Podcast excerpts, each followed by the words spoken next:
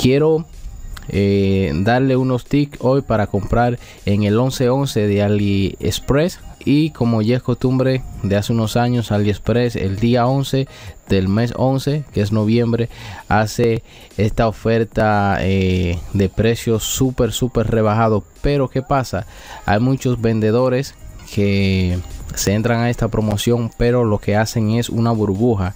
Lo que hacen es hinchar los precios para así eh, hacer una ilusión óptica a las personas para que, se llenen los ojos y crean que, es cierto que, que, las cosas están rebajadas. Todo relacionado en No es Nada ten un 20% de fantasía. No aceptamos queixas.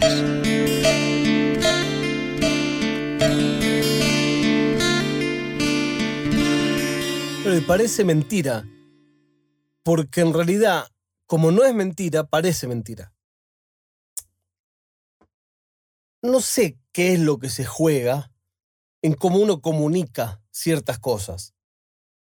Por ejemplo, quienes alguna vez hacemos publicidad en nuestras redes sociales y es parte de nuestro trabajo y nuestro ingreso, no hay manera de que escribas igual el tweet cuando de verdad estás recomendando a cambio de nada un producto que cuando es una publicidad. Y mira que lo intento, me rompo la cabeza, pero por algún motivo que no sé cuál es, supongo que debe tener que ver con qué creo yo que es más eficiente y que intento entonces escribir de la manera más eficiente para mi cliente, hay un chip que salta y hace que no suene tan auténtico. O sea, las menciones pagas en redes sociales casi siempre son mucho peores que las mismas recomendaciones hechas por la misma persona cuando nacen genuinamente. Vos vas a decir, bueno, es obvio. Bueno, no, no debería ser obvio.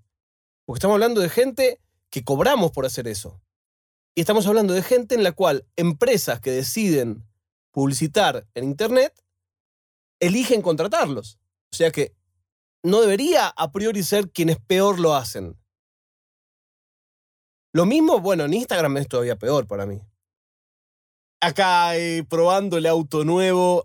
Qué raro. O sea, como que todo el chiste de que en vez de hacer una publicidad en la tanda de un medio de comunicación, en una revista o incluso un banner, la haga un influencer o microinfluencer o una persona pública que por estadística tiene muchos seguidores, entonces vos suponés que esa publicidad va a llegar a muchos. La gracia es que esté entre medio del contenido. Así es como nacieron lo que se llaman los PNT en la televisión, publicidad no tradicional. Que ya de no tradicional no tienen nada, es lo más tradicional del universo. Bueno, en distintos países empezaron a regular que haya que poner hashtag ad o hashtag anuncio cuando uno hace un anuncio. Eso yo debería decir, para estar políticamente correcto, que me parece perfecto, que es transparencia. Déjenme tener una mirada un poco más pesimista o nihilista o deformista. Y me parece una hipocresía. ¿Por qué me parece una hipocresía? Porque los PNT más grandes no son de productos. Los PNT más grandes son de posicionamiento de personas y los hacen en medios masivos de comunicación. Es más, hay medios enteros que se deben a ese trabajo. Ahora, ¿lo van a decir? No, por supuesto que nunca.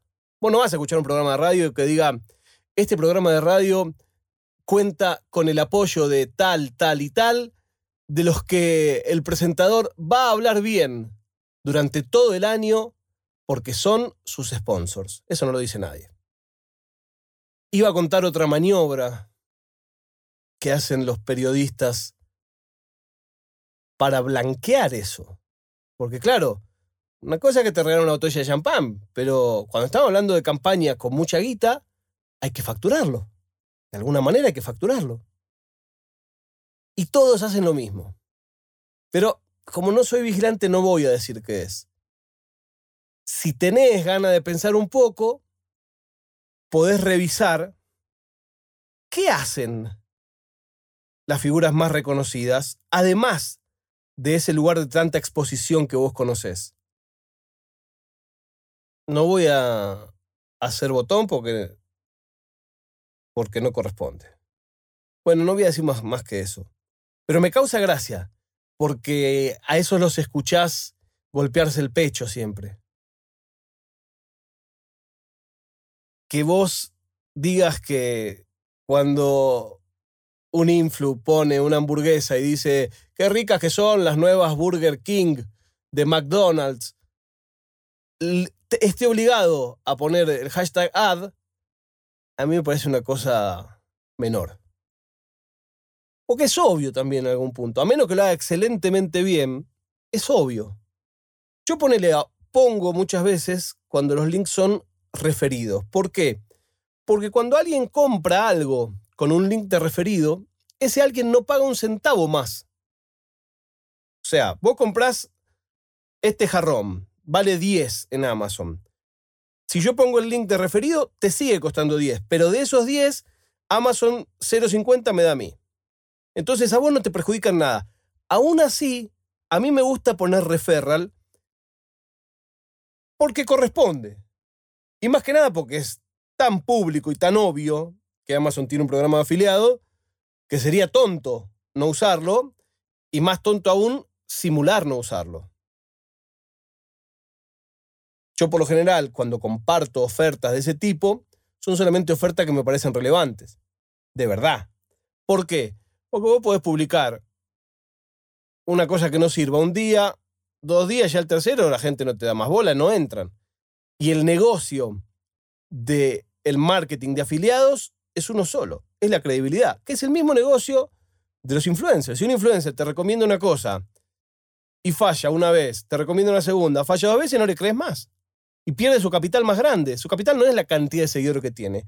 Su capital es de esa cantidad de seguidores que tienen, ¿cuántos le creen? Y eso te lo jugás cada vez que decís algo.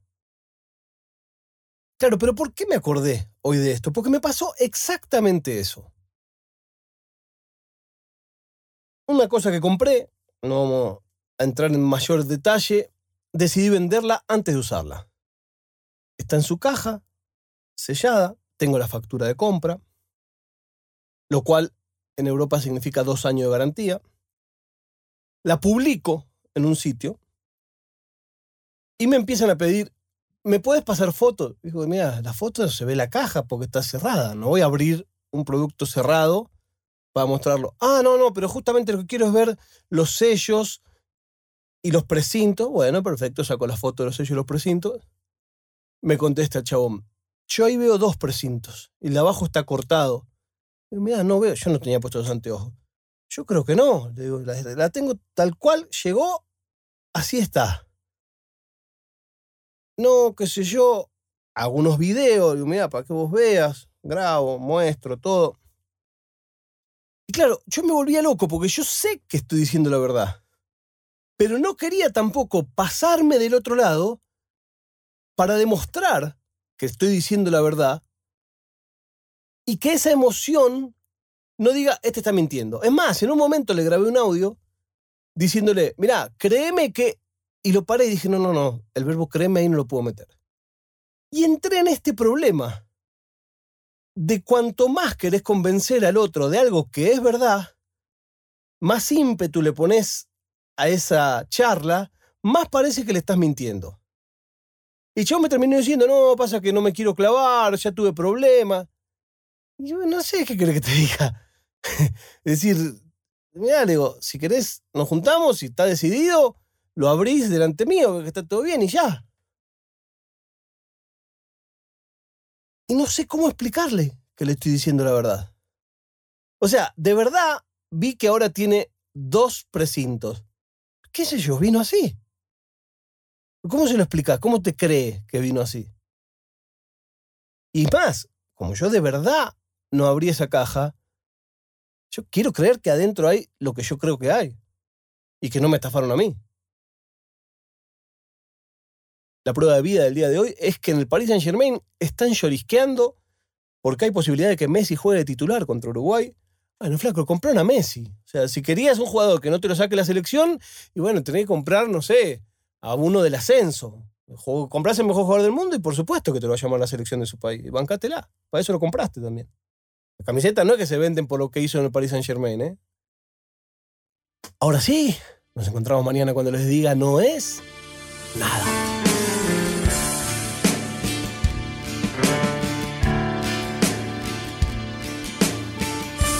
È una produzione di OfficinaNerd.com.